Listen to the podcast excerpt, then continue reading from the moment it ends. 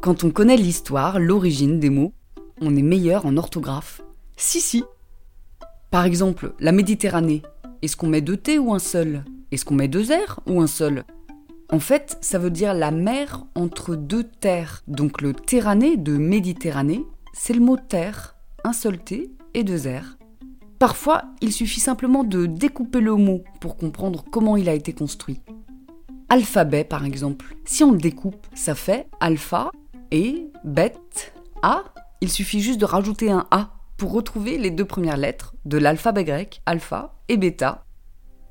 Et un quiproquo, avec des Q, des U, des I, des O partout, c'est parce que ça vient d'une locution latine. Quid pro quo? Quoi pourquoi Prendre une chose pour une autre. On a juste enlevé le D de quid et on a tout collé, quiproquo, et si vous avez du mal avec les accents circonflexes, il y a une méthode qui marche pas mal. Pas à chaque fois, mais souvent. De nombreux accents circonflexes français sont là pour signaler qu'avant, il y avait un S après la voyelle. Par exemple, forêt, on retrouve ce S dans forestier. Hôpital, on retrouve le S dans hospitalisé. Une bête, on retrouve le S dans bestial. Fenêtre, fenestron, défenestré. Ces lettres qui disparaissent, c'est un phénomène qu'on appelle l'amuissement. Et ce phénomène concerne les mots les plus utilisés. C'est pour ça qu'on le trouve dans forêt et pas dans forestier par exemple. On dit plus souvent forêt que forestier.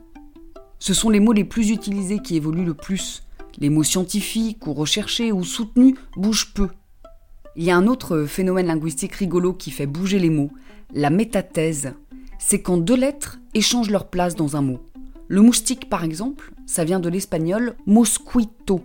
On le trouve en français au XVIIe siècle sous la forme mousquite, et puis le Q et le T se sont échangés pour arriver à moustique et non plus à mousquite.